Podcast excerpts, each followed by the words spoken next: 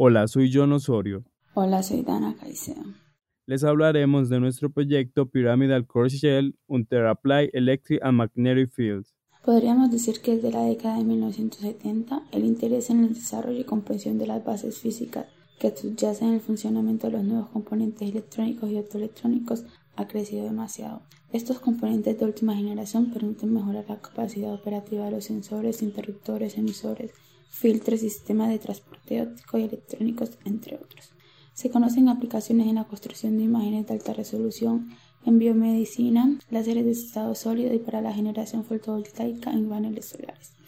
En la figura 1, ubicada a la izquierda, tenemos una vista tridimensional del punto cuántico utilizado, mientras que a la derecha, en la figura 2, tenemos una proyección en el plano XY de este mismo punto cuántico.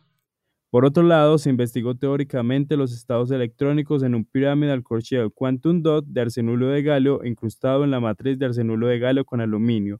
Esta investigación se realizó dentro de la aproximación de la masa efectiva y la presencia de campos eléctricos y magnéticos externos.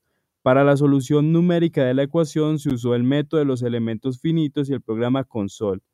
Como resultados importantes tenemos, en las figuras 3, 5 y 6 se muestran las energías de los 13 primeros estados confinados del electrón en función de los parámetros H1, B y F respectivamente.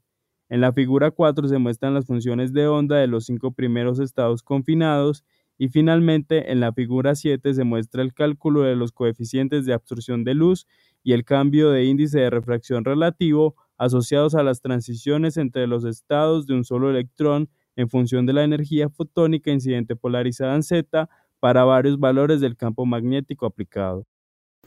Algunas de las conclusiones que la modificación de parámetros geométricos y la inclusión de campos externos modifica las propiedades del punto cuántico. Además, los estados del electrón se modifican por las relaciones de simetría y por la aplicación de las ondas externas, donde los cruces y anticruces son elementales. Cabe resaltar que este proyecto tuvo como resultado un artículo el cual fue publicado en una revista internacional que está ubicada en el cuartil 1.